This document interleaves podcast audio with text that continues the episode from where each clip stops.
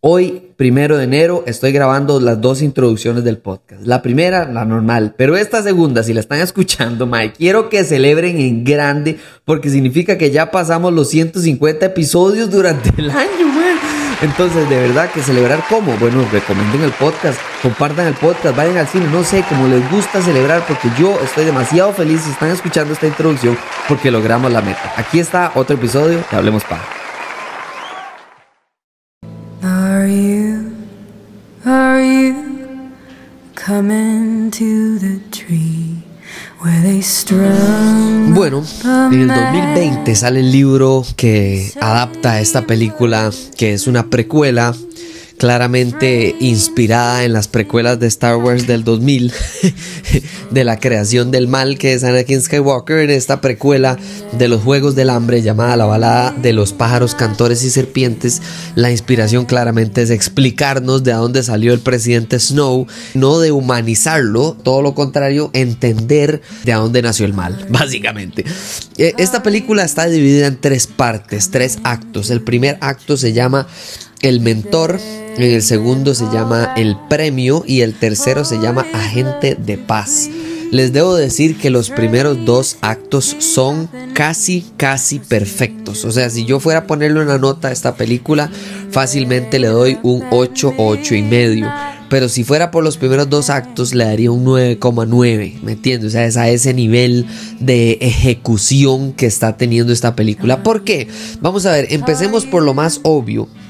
Esta película es dirigida por el mismo director de la última película de los Juegos del Hambre, llamado Francis Lawrence. Francis Lawrence dijo que él volvía al proyecto con la única condición de que él lo único que iba a cambiar o lo único que iba a agregar a su equipo original iba a ser a un diseñador de producción que para él es probablemente de las personas más importantes en el proyecto y claramente tenía toda la razón. Uli Hanish es el encargado del diseño de producción que llegó a esta película que no, no es como que no ha hecho nada en su vida, este carajo es otro nivel. Uli ha estado en películas como Cloud Atlas, Perfume, The Queen's Gambit, la de ajedrez de Netflix. O sea, este mae tiene armas de sobra y se nota en esta película especialmente, y vuelvo a lo mismo en los primeros dos actos. ¿Por qué esta película se cae en el tercer acto? Número uno, porque el tercer acto se siente largo. Los primeros dos actos no. Toda la película es larga, pero el último acto es el único en el que se siente largo. Entonces, como ya lo he dicho en mil ocasiones, cuando hay películas de hora y media que se sienten de seis horas, también hay de cuatro horas que se pueden sentir de media hora. ¿Por qué? Porque así es de relativo una película cuando usted está disfrutando o no disfrutando de la película. Entonces, lo que pasó en la película es, en la primera parte y en la segunda parte se trata acerca de cómo llega a una oportunidad enorme en su vida el presidente Snow.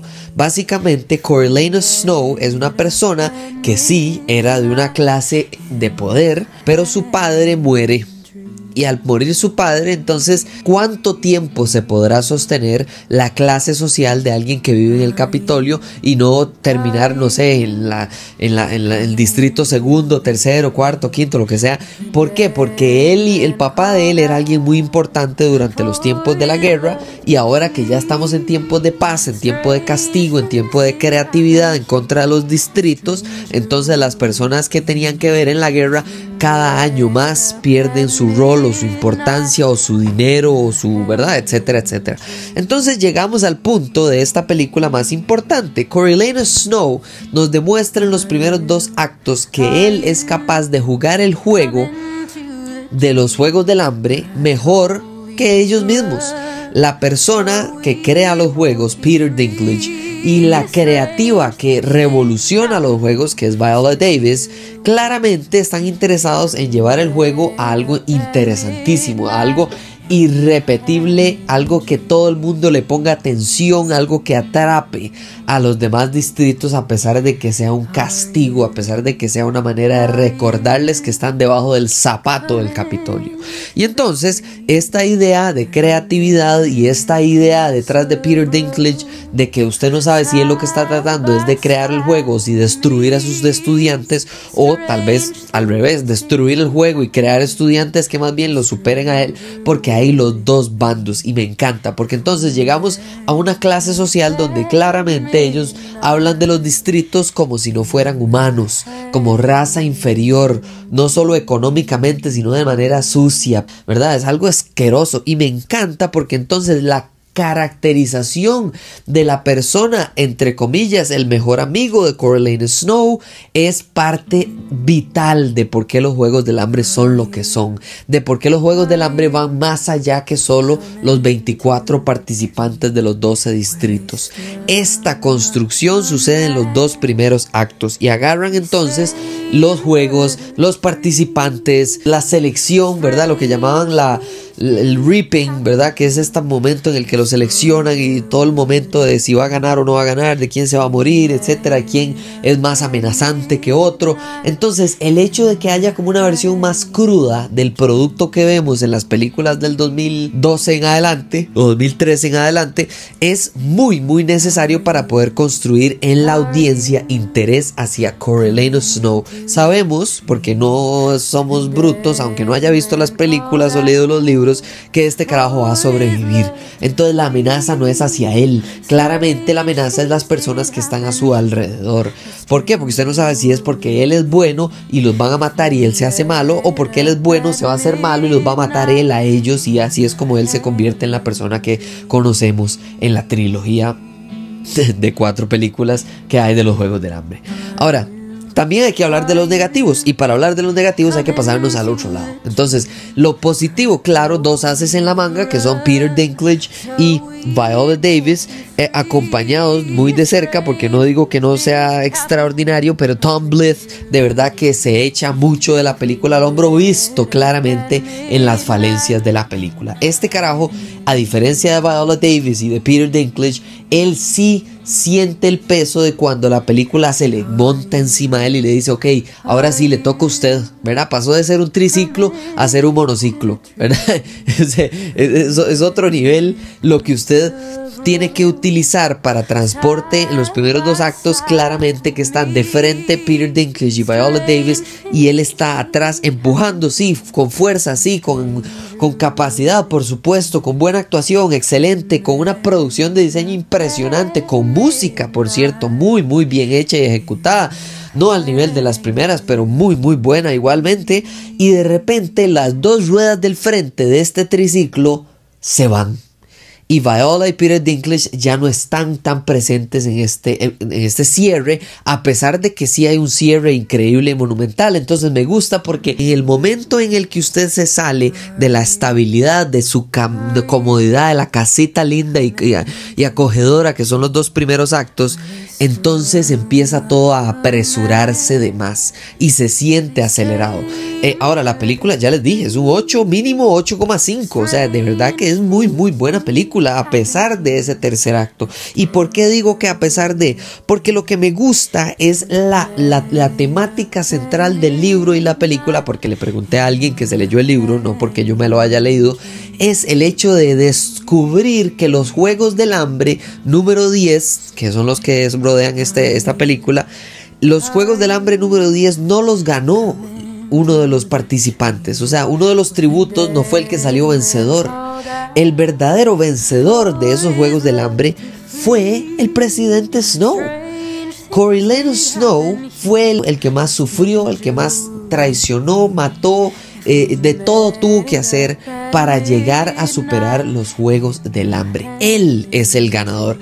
Él entiende a los tributos más adelante en la trilogía que ya vimos de Jennifer Lawrence por muchas maneras que, por cierto, eso es algo exquisito que hace la película, que es hacer buen fanservice. O sea, por favor, eliminemos de una vez por todas este discurso extraño y bizarro de que el fanservice es algo malo. Señores, el fanservice es lo más delicioso que hay para cuando usted se invierte en cualquier franquicia, sea un libro que tenga fanservice, sea un cómic que tenga fanservice, sea una serie, una película. El fanservice bien hecho es lo que la gente disfruta más. ¿Por qué tiene tanto éxito Endgame? Porque es fanservice bien hecho todo, toda la película de principio a fin tiene algún tipo de alusión a otra película, a otro momento de Marvel, a otro personaje, etcétera, etcétera. Fanservice bien hecho es cine. No es que nada más cuando hay fanservice, ay, ya ahora es fanservice, ya no es cine. No, señor.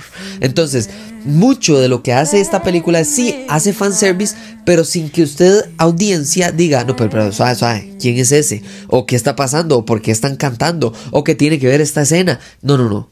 Todas las escenas tienen sentido, incluso las que son más débiles. Pero sí hay un, una debilidad en la película y creo que se trata de Rachel Zegler. Rachel Zegler para mí es una excelente cantante y es una buena actriz, pero como actriz en este rol creo que más bien trató como de sobrevenderlo eh, eh, de una manera muy extraña, como que la... ¿Saben cómo la sentí? No, ya sé cómo la sentí. La sentí muy Kristen Stewart. Así la sentí. La sentí muy Twilight. Eso es lo que sentí. Kristen Stewart no actúa mal en las películas de Twilight, pero yo no podría decir que la película tiene nada que ver en éxito con ella. Es igual con Rachel Zegler. Rachel Zegler es una actriz que no hace mal, pero no hace bien. Y entonces esta parte en la que ella trata en el último acto de agarrar y decir con Tom Blythe, echémonos esta película al hombro porque ya no están tan activos Viola y Peter Dinklage de no puede, o sea, no se puede, y yo entiendo, o sea, no, no te puedes comparar con Viola Davis, lo entiendo y no, no, no ocupo que ella lo sea, pero sí se nota que hay una diferencia entre, por ejemplo, Rachel Zegler y Tom que los dos son los que quedan al mando en este tercer acto y se nota muchísimo que él tiene mayor capacidad de mantener encima la, película con su actuación que ella. Ahora, ella eh, tiene muy, muy, bonitos momentos, pero las partes básicas como de, por ejemplo, estos momentos en actuación donde usted tiene que como explicar lo que está pasando, ¿verdad? Que es una exposición muy necesaria, pero que hay que ser buen actor para decirlo sin que parezca que estoy agarrando un diccionario y diciéndole la definición de tributo en los Juegos del Hambre es una persona que... No, no, no, no. O sea, contámelo de una manera interesante y el ejemplo perfecto para cerrar esta reseña es Woody Harrelson. Woody Harrelson en la trilogía original es extraordinario cuando él nos da explicaciones, cuando él nos da contexto, cuando él nos da escenas en las que lo que está haciendo es leer el diccionario, pero este mae sabe hacerlo interesante. Entonces Rachel Zegler de nuevo, si de verdad fuera mala esta película no llegaría a un 7. Eh, entonces lo que sí estoy diciendo es que se nota cuando está jugando con gente élite que Tom Blythe está mucho más cerca de ser, de ser la, de, de actuar al nivel de la élite que, Rachel Zegler. No, le faltan muchos años, está joven, tal vez llegue a ser una actriz impresionante, ganadora de mil Oscars, pero en esta película sí se nota su falencia y para el beneficio de ella, la verdad es que me parece que la actuación la sostiene y por supuesto que el contexto alrededor la película no va a, a fracasar porque ella no, no estuvo al nivel de los demás. La verdad es que es una excelente película, se las recomiendo, ojalá puedan ir a verla al cines y yo de mi parte de verdad que disfruté muchísimo eh, espero que hayan disfrutado el episodio, que lo recomienden, que lo escriban. Por cierto, eh, todos los martes estamos sacando Hablemos Plata, que es una sección que pongo en redes sociales, arroba Hablemos Paja CR, sobre cómo le fue a las películas en taquilla, ¿verdad? Porque una cosa es hablar de calidad, otra cosa es hablar de eh, taquilla, financieramente, qué tal está respondiendo la audiencia, lo que siempre he dicho, ¿verdad? Que uno vota con la billetera. Así es como uno vota si uno le gusta o no una película a fin de cuentas. Entonces, eh, esa es la que estoy haciendo los martes. Y también estoy tratando de hacer un poquito más del segmento de Hablemos Paja, que es poner en Instagram eh, alguna pregunta, ¿verdad? Que ustedes me quieran hacer. Pongo ahí un un, question box, ¿verdad? Una caja de, preguntas y ustedes ponen ahí la pregunta que les dé la gana, de, verdad que les dé la gana, o sea, no estoy hablando solo de cine, sino que en general que ustedes quisieran poner alguna pregunta, yo pongo la caja y hablamos paja. Muchísimas gracias por escuchar este episodio y ya saben, nos hablamos en la próxima. Chao.